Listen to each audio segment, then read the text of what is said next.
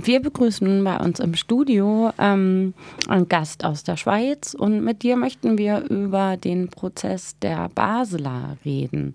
Vielleicht müssen wir, da das hier in diesem Sendeformat das erste Mal ist, dass wir über euren Fall reden, nochmal ähm, Tatsache im Jahr 2016 anfangen. Könntest du uns erzählen, was da in Basel los war? Genau, ich kann mal versuchen zusammenzufassen, was ich noch darüber weiß. Das ist jetzt, äh, wie gesagt, rund drei Jahre her. Es war im Juni, am 24. Juni 2016. Da gab es eine Demonstration in der Stadt Basel, also der Grenzstadt ähm, der, äh, der Schweiz, die an Frankreich und Deutschland grenzt, gegen Gentrifizierung, gegen Vertreibung, gegen Rassismus und Rechtsextremismus. Es nahmen, ähm, soweit ich weiß, mehrere hundert Personen daran teil. Äh, während dieser Demonstration gab es äh, Sachbeschädigungen, es kam zu Konfrontationen zwischen der Polizei und den Demonstrierenden und äh, gerade nach der Demo wurden einzelne Personen verhaftet, die angeblich bei dieser Demonstration da teilgenommen hatten und äh, einige von diesen Verhafteten wanderten dann für mehrere Monate in Untersuchungshaft. Äh, es gab einzelne Festnahmen an diesem Abend, es wurden aber nicht viele Menschen insgesamt festgenommen. Äh, nach der U-Haft für diese Personen dauerten dann die Ermittlungen an der Staatsanwaltschaft gegen diese angeblichen Krawallmacher, wie sie dann immer äh, genannt wurden und verunglimpft wurden auch von äh, Medien und äh, der Staatsanwaltschaft vor allem. Und jetzt kam es letztes Jahr 2018, also gut zwei Jahre später, dann im Oktober meines Wissens, äh, zum Prozessauftakt in Basel, äh, wo dann insgesamt 18 Personen auf der Anklagebank saßen. Das ähm, Du wirst ja gleich auch vom Prozess berichten. Das ist, finde ich, schon ähm, eine große Abweichung zu dem Prozess, was wir hier in Deutschland gerade im sogenannten Elbchaussee-Prozess haben. Da haben wir erstmal fünf Menschen, die ähm, angeklagt sind. Und ähnlich wie eben in Basel wird ihnen Teilnahme vorgeworfen ähm, und somit auch Teilnahme und Entschuldigung, Schuld an allem, was an ähm, dem Tag so vorgefallen ist. Und das war ja in der Schweiz ganz genauso, dass hier Kollektivstrafe über alle verhängt wurde. Und du sagtest gerade, 18 Angeklagte mussten ähm, auf der Anklagebank Platz nehmen. Und ähm, in wie vielen Verhandlungstagen wurde es äh, in Basel geklärt? Es waren insgesamt vier Verhandlungstage, die äh, benötigt wurden oder die dann angesetzt worden waren von, vom Gericht. Ursprünglich äh, war nur ein Verhandlungstag angesetzt gewesen vom Gericht. Das äh, wurde gleich dann nach der Verhandlungseröffnung ähm, ziemlich äh, harsch kritisiert, vor allem von der Verteidigung, die viele Beweisanträge gestellt hatte. Äh, die Verteidigung sagte, ja, alleine die Plädoyers der Angeklagten und dann der Anwältinnen und Anwälte, das äh, dauert schon mehrere Tage im Idealfall, wenn das dann alles zugelassen worden wäre. Äh, von daher war dann auch die Entscheidung gekommen des Gerichts, dass äh, mehrere neue Verhandlungstage angesetzt äh, werden. Zum Schluss waren es dann trotzdem auch nur vier. Ähm, die Ver Urteilsverkündung war jetzt Ende Januar, Mitte, Ende Januar in äh, Basel. Genau, ja. Okay, also vier Verhandlungstage für 18 ähm, Angeklagte und ich stelle mir es so vor, dass ähm, normalerweise muss halt äh, Schuld ja nachgewiesen werden und du hast ähm, das Recht als Beschuldigte ähm, Aussagen zu machen, wenn du das denn möchtest. Du kannst auch von deinem Recht zu schweigen Gebrauch machen. Das darf dir auch nicht nachteilig ausgelegt werden. Also sie müssen ja dir was nachweisen. Das heißt, ich stelle mir eigentlich vor, dass ähm, sich mehrere Sachen angeschaut werden müssen. Hier ähm, werden ja gerade auch verschiedene Videos ähm, herangezogen. Die hatten ja damals überhaupt ähm, auch dazu geführt, ähm, Leute zu identifizieren, weil eben am Altonaer Bahnhof vier der Angeklagten von einer Kamera erfasst wurden, wie sie Brötchen kaufen. Auch ähm, ganz wichtiger Hinweis, äh, um Leute auf die Anklagebank zu bringen. Aber ähm, sowas gab es ja in Basel auch. Vielleicht kannst du das auch nochmal ähm, zur Sprache bringen, was dann in den zwei Jahren von 2016 bis 2018, bis dann ähm, die vor Gericht saßen, was in der Zeit ermittelt wurde und was dann herangezogen wurde. Mhm. Also um auf den ersten Punkt äh, zurückzukommen, den du angesprochen hast, das äh, Thema Aussageverweigerung war im Basler Prozess äh, auch sehr heiß diskutiert, denn da hat nämlich die Staatsanwaltschaft schon äh, von vor, im Vornherein beim Plädoyer darauf verwiesen, dass die äh, Angeklagten eigentlich alle unisono die Aussageverweigerung gemacht hätten, beziehungsweise von diesem Recht Gebrauch gemacht hatten und dass das eigentlich ein eindeutiges Indiz dafür sei, dass diese Angeklagten äh, dem linksextremen Milieu zuzuordnen seien und sich da äh, abgesprochen hätten und damit den, äh, ja, eigentlich das Ganze verdunkeln wollen, weil wer ja nichts zu verbergen hätte, würde ja auch eine Aussage machen. Und das Krasse ist halt, das ist uns eigentlich allen, äh, denke ich, schon klar, das ist äh, in der Verfassung festgeschrieben, das ist also in der Strafprozessordnung auch ganz klar festgeschrieben, das Recht auf äh, die Verweigerung der Aussage ist ein absolutes Grundrecht äh, jeder Angeklagten, jedes Angeklagten. Und das dann schon gleich zu Beginn äh, dieser Anklageschrift, äh, das so zu interpretieren, das ist eigentlich ein absolutes Unding. Also da wurde eine ganz klare Grenze überschritten, was jetzt die Rhetorik eben der Staatsanwaltschaft anbelangt das war schon sehr krass. Darauf haben natürlich die Anwältinnen und Anwälte der Angeklagten auch ständig darauf verwiesen, dass sich hier eine Art Befangenheit eigentlich abzeichnet, beziehungsweise ganz klar äh, Indizien dafür mehr oder weniger klar geworden sind, dass die Staatsanwaltschaft hier politisch äh, vorgeht und eben schon von Anfang an dieses Narrativ des äh, linksextremen Gewalttäter, Gewalttäterin ins Spiel bringt, die sich dann absprechen, um die Aussage zu verweigern. Ja, es gab verschiedene, äh, ja, sehr fragwürdige Ermittlungsmethoden äh, der, der Strafprozessbehörden im Verlaufe dieser Ermittlungen. Äh, ein wichtiger Punkt war, dass bei mehreren Personen es ausreichend war, dass sie zum Tatzeitpunkt äh, bzw. am Tage äh, dieser Demonstration des 26. oder 24. Juni 2016 äh, äh, Nachrichten, SMS geschickt hatten an Personen, die dann in Untersuchungshaft äh, saßen, beziehungsweise die ja, angeklagt waren, wie, also daran teilgenommen zu haben. Und also drei Personen, die da SMS geschrieben hatten an diese angeklagten Personen, die wurden dann auch gleich mit angeklagt wegen Mittäterschaft, weil es da eben dann diese elektronischen Datenspuren gegeben hatte. Also das alleine reichte schon, dieses, dieses Indiz, ist ja nicht mal ein Indiz, je nach Interpretationssache. Äh, ein besonders absurder Fall war derjenige einer Theaterschaffenden in Basel, die zum Tatzeitpunkt nachweislich in einer anderen Stadt war und da eine Theateraufführung hatte. Die war also zwar ganz, ganz schnell nach Anklageerhebung eigentlich klar, war mehrfach äh, bestätigt, Zeugen haben das bestätigt, dass sie zum Tatzeitpunkt eben in einer anderen Stadt war, dort Theater machte, freies Theater machte und trotzdem wurde da dann an dieser Anklage festgehalten. Die Anklage wurde aufrechterhalten. Sie wurde jetzt aber freigesprochen im äh, Prozess Mitte Januar. Das ist so das krasseste Beispiel, das mir bewusst ist. Vielleicht weißt du auch noch ein paar andere Fakten mehr diesbezüglich. Hm, eigentlich auch nicht sehr viel mehr. Also ähm, ich habe mich halt ähm, auf Barrikade-Info ne, äh, informiert. Das ist ja eine der Plattformen, wo man was zu dem Fall nachlesen kann.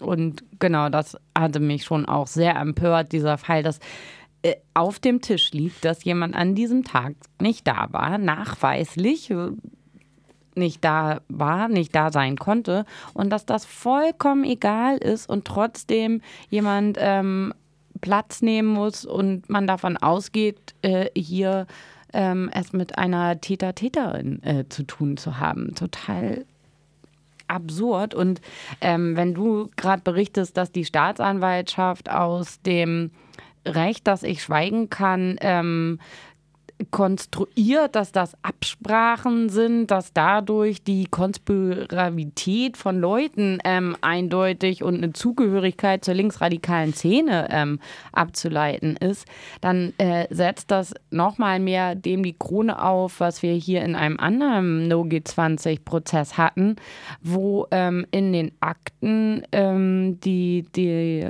Anwältin dann in der Hand hatte, der Angeklagten, ähm, drin äh, lag von, vom Gericht schon vorgeschriebene Urteilsverkündung ähm, und trotzdem gesagt wurde, nee, nee, nee, wir sind immer noch unabhängig, wir hören uns das alles an, obwohl da schon schwarz auf weiß irgendwie vorgezeichnet war, zu was hier zu verurteilen ist. Ja, Gerichtbarkeit.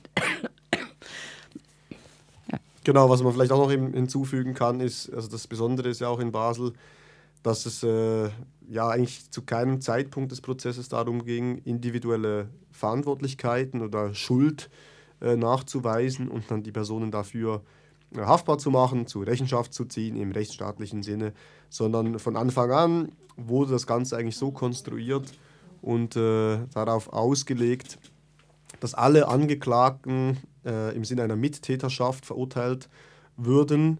Also von Anfang an hat eigentlich die Staatsanwaltschaft bzw. auch das Gericht dann später hat das äh, auch gestützt, diese Vorgehensweise, nicht versucht, individuelle Verantwortlichkeiten zu klären, festzumachen, sondern es war von Anfang an klar, es läuft auf eine äh, Zusammenrottung von Menschen hinaus, die das alles gemeinschaftlich geplant und durchgeführt haben. Also von Anfang an ging es darum, eine 18-fache Mittäterschaft, Mittäterinnenschaft zu konstruieren, äh, was einem anderen grundsätzlichen oder fundamentalen rechtsstaatlichen Prinzip zuwiderläuft, nämlich dass äh, Straftaten, insbesondere Straftaten, äh, individuell nachgewiesen werden müssen und dass die Unschuldsvermutung gilt. Also in meiner Theorie, so wie ich das verstehe, hieße das, okay, wenn es einen Sachschaden gegeben hat und es einen leicht verletzten Polizisten gegeben hat, dann müssen wir herausfinden, wer für diese Verletzung dieses Polizisten verantwortlich ist und wer diese Sachbeschädigungen begangen hat. Und nicht zu sagen, naja, wir haben da 15 Leute, ich weiß nicht mehr genau, wie viele es waren. Wir haben da knapp zehn Leute in flagranti erwischt. Dann haben wir noch ein paar weitere durch irgendwelche Hinweise erwischt. Und dann haben wir noch ein paar DNA-Spuren gefunden am Tatort. Und bei diesen DNA-Spuren, da haben wir einen Hit, also einen Treffer gelandet in unserer DNA-Datenbank. Und die Personen sind schon mal wegen linksextremen äh, Delikten aufgefallen. Die nehmen wir auch gleich rein. Und die waren alle gleich schuld. Also das ist an Haaren herbeigezogen. Und das ist das wahnsinnig prekäre, beziehungsweise ganz, ganz extrem krasse und wirklich eine Sache, die die Alarmglocken klingen lassen muss bei uns allen, dass nämlich hier ein Präzedenzfall äh, zu entstehen droht. Also wenn das so durchkommt, ich meine, es kam ja jetzt auch schon durch, also die, Verurteil die Verurteilungen, die stehen ja weit, weitestgehend, viele wurden verurteilt. wenn das auch vor den weiteren Gerichtsinstanzen Bestand hat, dann haben wir in der Schweiz also ein echtes Problem, kann ich sagen. Ja. Ja, das glaube ich auch. Und ähm, darauf wollte ich auch hinaus, dass die in vier Tagen sind die zu äh, einem Urteil gekommen, haben Verurteilungen ausgesprochen, überwiegend auch Verurteilungen, ja nur sehr wenige Freisprüche, eben zum Beispiel die eine Person, die eben nachweislich gar nicht an dem Tag äh, in Basel war, hat immerhin einen Freispruch bekommen. Hätte ja auch anders ausgehen können nach deren Logiken, die die ähm, angelegt haben. Und was ich auch erstaunlich finde, erst argumentieren sie, wir müssen hier niemandem was individuell nachweisen, weil wir wissen ja oder glauben zu wissen, dass alle ähm, beteiligt waren und als Gruppe das eben gemeinschaftlich begangen haben. Wiederum äh, in den Urteilen sind doch individuelle Verurteilungen ähm, bei rausgekommen. Vielleicht kannst du das, wenn du das vorliegen hast, nochmal sagen, was da im Einzelnen dann ähm, ja, ausgesprochen wurde an? Kann ich jetzt leider keine Antwort darauf geben, weil ich die Urteile so nicht äh, direkt im Wortlaut kenne. Müsste ich nachschauen. Okay, aber es ähm, hat sich ja ähm, relativ weit aufgetan. Ne? Wir haben ähm, Haftstrafen, wir haben Bewährungsstrafen. Ich weiß nicht, auch, ob auch nur reine Geldstrafen ausgesprochen wurden. Aber ähm, eben von, von Haft und Bewährung und das zu unterschiedlich langen Jahren. Genau, das, das, das stimmt sicher so. Da wurde auch immer auch berücksichtigt, soweit ich mich erinnern kann, dass äh, die Leute halt unterschiedliche Vorstrafen auch schon haben und dass da dann teilweise härter äh, ja, verurteilt wurde. Genau, aber im Moment kann ich leider nicht mehr dazu sagen. Ich kann euch allen, die jetzt zuhört, nur empfehlen, äh, die Webseite www.barrikade.info äh, aufzurufen. Da gibt es viele, viele Berichte. Sie sind meistens auch sehr leserlich gestaltet, sie sind auch sehr übersichtlich, also nicht allzu lang gestaltet, wo man sich über die einzelnen Prozesstage informieren kann und auch über die Urteile und auch Interpretationen dann der Urteile. Also nicht nur sachliche Faktenlage, sondern eben auch die Einordnung äh, der Schreibenden, was jetzt diese Urteile alles äh, zu bedeuten haben oder eben bedeuten könnten. Was noch wichtig ist zum Sagen, finde ich so, es gab bei diesem Prozess auch äh, eigentlich ein Stell dich ein von ganz, ganz hochkarätigen Anwältinnen und Anwälten der Schweiz. Also da waren nicht No-Names und äh, Pflichtverteidiger, die diese Prozesse führten, sondern dann waren auch sehr, sehr alte Hasen im Geschäft, die viel Erfahrung haben mit derartigen Anklagen, ähm, die oft schon Menschen, die äh, sozialpolitisch engagiert sind, waren und immer noch sind, verteidigt haben. Und die sprechen also da teilweise auch explizit von einem Schauprozess gegen linke Bewegungen. Also da ist auch innerhalb der Anwaltschaft eine große Einigkeit vorhanden, äh, dass dieser Prozess mehr ist als einfach eine Verurteilung für konkrete Straftaten, sondern hier geht es um eine Art Schauprozess, um ein Exempel zu statuieren an Aktivistinnen und Aktivisten, die sich nicht an die Regeln gehalten haben. So, ja. Hm. Wie war denn das Medienecho? Du hattest ja gesagt, dass ähm, vorab auch ähm, man von vielen Verunglimpfungen lesen konnten, weil einfach ungefragt der Sprech der Staatsanwaltschaft übernommen wurde. Wenn es aber nun unter den Anwälten schon großen Einsatz gibt, ähm, stelle mir vor, unter Journalistinnen oder anderen Menschenrechtsaktivisten, ich weiß nicht wie viel ähm, Gruppierungen und Vereinigungen, so die Schweiz hat hier in Deutschland, kann ich mir zumindest einige vorstellen, wie der Republikanische Anwaltsverein, der dazu auch was schreiben würde, oder die Internationale Liga für Menschenrechte. Also ähm, wie war das dann in der Schweiz? Ist das da auch zum Teil, also hatte man sowohl wahrscheinlich Hetze wie auch unterstützende Medien oder musste man das sehr viel selber machen? Naja, das Medienecho war insgesamt geteilt. Ich habe jetzt nicht die absolute Übersicht darüber, was alles gelaufen und äh, geschrieben wurde in diesen letzten Monaten. Äh, man kann so eine Tendenz sich heraushören, so die Lokalmedien in Basel, die waren eher auf der hetzerischen Schiene. Man muss dazu aber auch den Hintergrund kennen der größten Basler Zeitung, die Basler Zeitung. Äh, die äh, dem Multimilliardär Christoph Blocher gehört, einer der wichtigsten Geldgeber ist der Schweizerischen Volkspartei, der größten wählerstärksten Partei in der Schweiz, die äh, konsequent durch rassistische und fremdenfeindliche Propaganda ihre Wahlkämpfe führt und die oft auch eben gewonnen hat. AfD hat sich maßgeblich auch an der SVP, der Schweizerischen Volkspartei, orientiert. Das so als kleiner Einschub. Blocher kaufte dann die Basler Zeitung vor einigen Jahren. Die hat also konsequent eine ja, eine Law-and-Order-Politik in ihren Beiträgen verfolgt und diese Urteile natürlich begrüßt, beziehungsweise von Anfang an harte Urteile gefordert. Man kann dann weiter aber sagen, die, die anderen Medien der Schweiz, beziehungsweise so Medien, die aus anderen Städten dann herausgegeben werden, die haben diesem Prozess nicht eine wahnsinnig große Beachtung geschenkt. Also der taucht ab und zu mal als Randnotiz auf, war aber nicht so prominent drin, wie er eigentlich sollte angesichts dieser Art von äh, Justiz. Und wenn man dann eben auch noch sagt, hey, die Medien sind doch die sogenannte vierte Gewalt, die müssen doch diesen drei Gewalten ähm, auch auf die Finger schauen, da muss man sagen, da wurde viel vernachlässigt, das war nicht äh, gebührend gewürdigt. Das dritte ist dann aber sicher etwas äh, Positives zum Sagen aus unserer Perspektive. Wenn wir die Wochenzeitung WOTS anschauen, es ist äh, eine linke, sich klar links positionierende Wochenzeitung, kommt eben einmal wöchentlich raus. Ähm, ähnliche Linie wie die Taz, sage ich mal, vielleicht noch ein bisschen pointierter links. Die haben äh, einige Berichte über diesen Prozess geschrieben, die haben sich ziemlich bisher empathisch damit auseinandergesetzt und auch noch die äh, neu gegründete Zeitung Republik, die äh, so ein Genossenschaftsprojekt ist in der Schweiz, wo man versucht, von den großen Geldgebern im Zeitungs- und Verlagswesen loszukommen. Die haben auch relativ viele Berichte darüber geschrieben und haben das auch sehr kritisch begleitet, diese Art und Weise, wie dieser Prozess von Seiten der Staatsanwaltschaft und des Gerichts geführt wurde. Weiterer wichtiger Punkt ist sicher die Solidarität, die es gab, auch aus der Bewegung selber. Wir haben äh, aus Bern, aus Zürich, aus Lausanne, aus Genf, aus Basel selber viele, viele Unterstützungszeichen wurden da gesendet an die äh, Angeklagten. Gleichzeitig habe ich jetzt auch mitbekommen, dass im Rahmen der Prozessverkündung auch aus Österreich und aus Deutschland viele Soli-Transbis äh, aufgetaucht sind an diversen äh, links äh, geprägten Orten in Deutschland, aber auch Demonstrationen gab es sogar für diese Basler 18 in Anführungsstrichen. Also dieser Prozess hat jetzt schon eine recht große Aufmerksamkeit bekommen, auch über die Landesgrenzen der kleinen Schweiz hinaus, die ja sonst nicht wahnsinnig äh, viel vorkommt, sage ich jetzt mal im europäischen Diskurs, was äh, linksradikale Politik anbelangt. Ja, ich habe ähm, zuletzt gelesen, dass in Frankreich jetzt so Soli-Plakate aufgetaucht sind, die weitgehend plakatiert wurden, um darauf hinzuweisen, dass hier großes Unrecht 18 Leuten widerfahren ist und dass es wichtig ist, sich solidarisch zu zeigen. Genau, man kann eben mit dem Urteil nicht zufrieden sein. Ähm, ich nehme an, dass es da eine Instanz weitergehen wird. Ja, kann man sicher sein. Es wurde schon während des, ich glaube, während der Prozessverkündung sogar ich, das habe ich von einem Kumpel, der das von jemandem hat, der vor Ort war. Ich kann das also jetzt nicht hundertprozentig bestätigen, aber scheinbar ist ein Anwalt äh, während der Urteilsverkündung durch den Richter aufgesprungen, völlig empört und hat gesagt, ich lege jetzt schon Berufung ein, ich lege jetzt schon Berufung ein, ich weiß, dass ich jetzt schon Berufung einlegen werde. Also so ein, der muss wirklich richtig emotional aufgewühlt gewesen sein.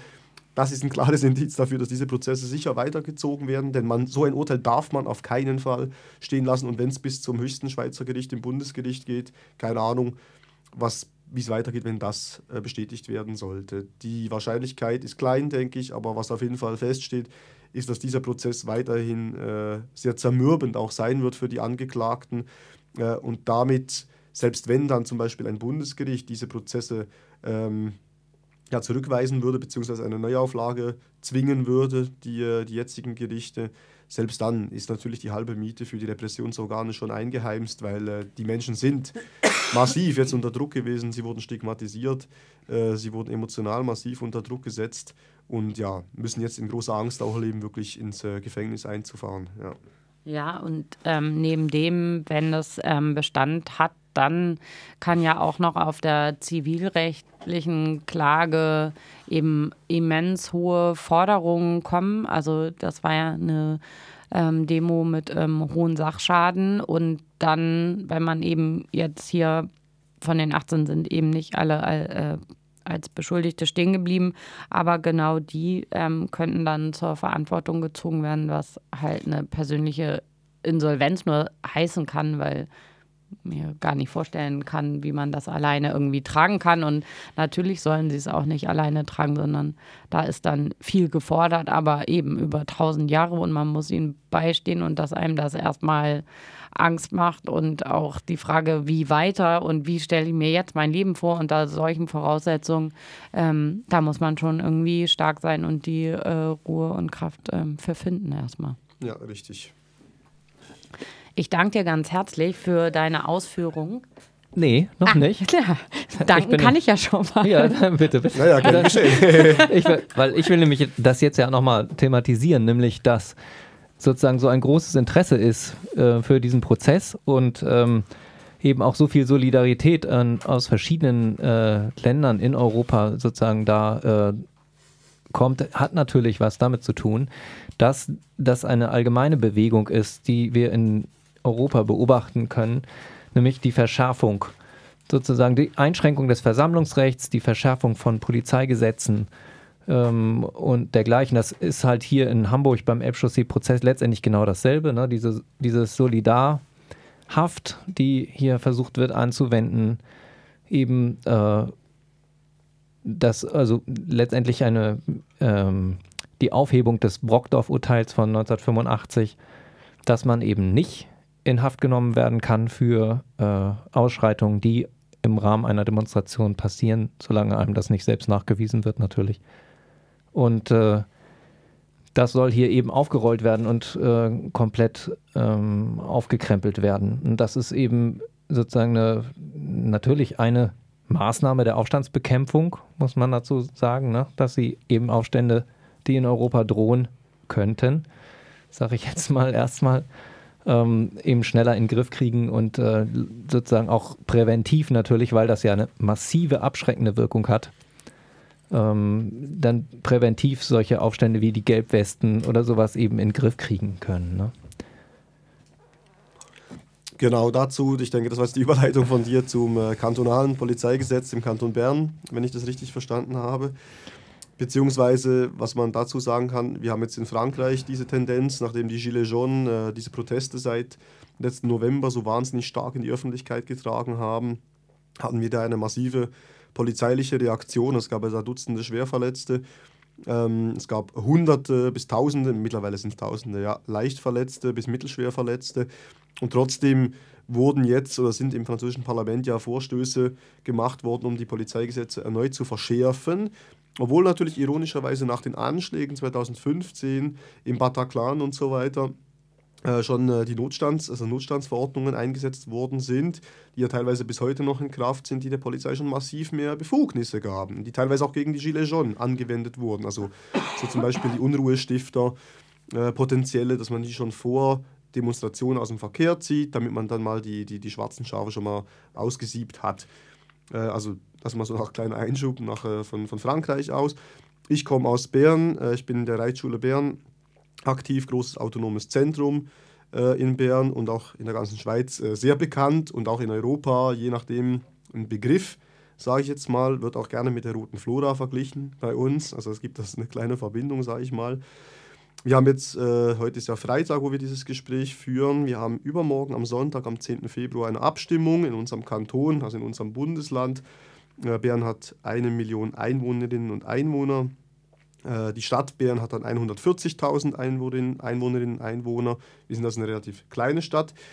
Was man sagen kann, ist, äh, dass bei dieser Abstimmung um das neue Polizeigesetz für den Kanton Bern, für die Kantonspolizei Bern, dass da massiv mehr Kompetenzen im Raum stehen für die Polizeibehörden. Ursprünglich wurde dieses äh, Gesetz vom Großen Rat, das ist das kantonale Parlament, äh, beschlossen. Es wurde dann das Referendum dagegen ergriffen.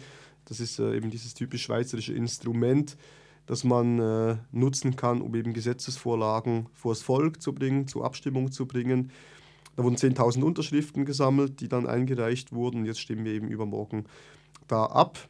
Abstimmen können bekanntlich nur die, die den Schweizer Pass haben, muss man immer auch sich in Erinnerung rufen. Das heißt, viele Menschen sind auch da ausgeschlossen von der demokratischen Teilhabe. Ähm, kurz, darum, äh, kurz dazu, um was es geht bei diesem äh, Gesetz. Wir haben, was ganz wichtig ist, äh, eine Verschärfung, was die Verantwortlichkeiten und äh, ja, eben sogenannte Mittäterschaft äh, anbelangt. Nämlich, wenn ich eine Demonstration organisiere heute, dann ist das so, wenn es dabei zu Ausschreitungen kommt, dann bin nicht ich dafür verantwortlich, ich als Organisator der Demonstration, sondern halt die Personen, die in Sach Sachbeschädigungen bzw. Gewaltakte gegen Personen begangen haben. Mit dem neuen Gesetz werden auch Menschen haftbar, die Demonstration organisiert haben. Also wenn ich eine Demo organisiert habe, dann bin ich auch dafür verantwortlich, dass sich jedes einzelne Mitglied dieser Demonstration an die Regeln hält. Also das heißt, schon wenn ich eine Spraydose in der Hand habe oder ein Stück Kreide und auf die schönen alten Sandsteinmauern der Stadt Bern was draufzeichne, dann ist das theoretisch schon eine Sachbeschädigung, die theoretisch zur Auflösung der Demonstration führen kann, was dann nicht nur theoretisch, sondern praktisch zu Zehntausenden Franken äh, Strafen äh, führen kann, die dann ich zahlen muss als Demonstrationsmitorganisierender. Was ich dann natürlich gar nicht mehr machen werde. Ne? Also Ganz genau. Also das ist die große Angst, die wir alle haben, dass dann die Leute natürlich äh, zurückgeschreckt oder zurückschrecken äh, vor dem Organisieren und dem äh, Machen einer Demonstration. Wir haben schon im Nachbarkanton vom Kanton Bern, in Luzern, gibt es ein derartiges Gesetz bereits und das führte vor, äh, ja, das wurde vor zwei Jahren angenommen und letztes Jahr führte das dann zufälligerweise oder eben überhaupt nicht zufälligerweise dazu, dass am 1. Mai keine traditionelle Demonstration mehr stattfand im Kanton Luzern, weil es halt auch da ab und zu mal geknallt hat, äh, während oder nach der Demo. Also da haben wir schon einen ersten Effekt, äh, den man so erklären kann, genau. Okay, aber äh, gleichzeitig ähm, könnte es auch heißen, alle sagen, okay, melden wir halt nicht mehr an. Also man kann ja auch ähm, unangemeldet demonstrieren und äh, in einigen bundesdeutschen Städten ist das zum Beispiel auch sowieso eher gang und gäbe, nicht anzumelden, sondern loszugehen.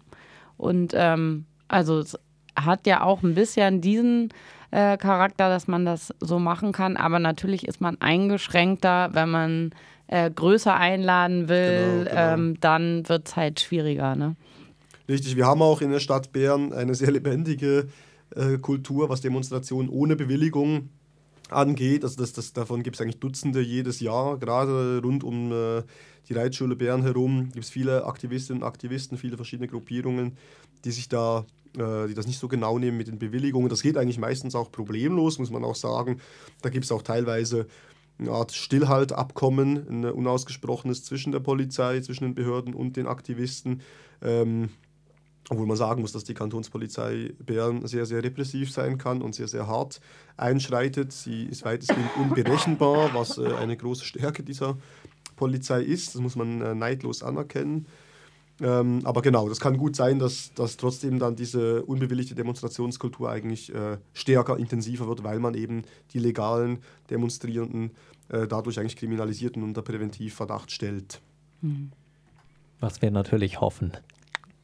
Auf jeden Fall. Und ähm, was mir auch nochmal zeigt, also wir haben einfach jetzt verschiedene europäische Staaten, ähm, die daran drehen und ähm, ihren Polizeibehörden mehr Befugnisse geben wollen und auf Repression setzen, um ähm, Sachen klarer ziehen zu können, was einfach für uns heißen muss, ähm, eben über den Tellerrand zu schauen und ähm, gemeinsam nach Lösungen zu schauen und nicht nur ähm, so Gipfel wie den G20 zu nehmen, um gemeinsam zu protestieren, sondern auch darüber hinaus ähm, das anzugehen, dass es ähm, klar ist, dass so ja, Proteste und äh, Subkultur auch weiterhin überall gedeihen können, ohne so im Vorwege so niedergemacht zu werden.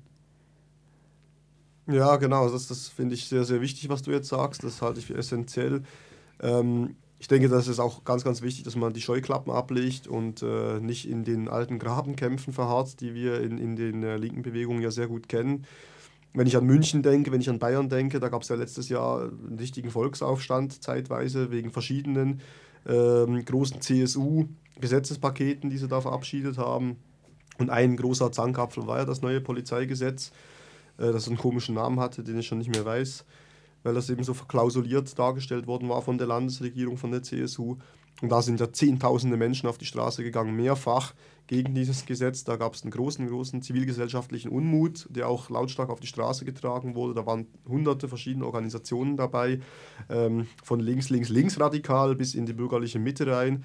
Und ich denke, nur so schafft man es auch, eben eine entsprechende Öffentlichkeit zu schaffen, ähm, um auch dann den weniger kritischen Bevölkerungsteilen eigentlich klarzumachen, hey, die Dinge, die hier geschehen, die betreffen halt uns alle. Also früher oder später kannst auch du mit diesem Gesetz dann äh, äh, in, in Knast eingesperrt werden, weil du eben ein sogenannter Gefährder bist und irgendwie einen ziemlich komischen, einen angeblich komischen Lebenswandel durchgemacht hat, hast, der dich dann äh, in Verdacht bringt, dass du ein möglicher Terrorist bist. Und das geht halt heutzutage super schnell. Also es ist ja erstaunlich, in wie wenigen Jahren jetzt dieser Diskurs äh, sich so radikalisiert hat. Also Radikalisierung der Behörden, Radikalisierung der Medien. Da finde ich, da findet die, die, größte Radikalisierung im Moment in der Gesellschaft statt und nicht bei irgendwelchen äh, Bevölkerungsgruppen. Ja, ich würde das fast schon als äh, Schlusswort nehmen und äh, Danke sagen für das Interview ja, von mir dann auch jetzt nochmal das Danke. Auf jeden Fall, glaube ich, haben wir mit den Fragen, die wir jetzt am Ende nochmal beantwortet haben, ein wichtiges Thema gestriffen und ähm, werden dazu bestimmt noch weitere Sendungen haben, weil das ist einfach noch nicht zu Ende besprochen. Aber für heute soll es wohl erstmal gut sein. Ja, vielen Dank euch und schaut mal in der Schweiz und vor allem auch in Bern vorbei. Wir freuen uns immer über Besuch. Cool. Gut, gut.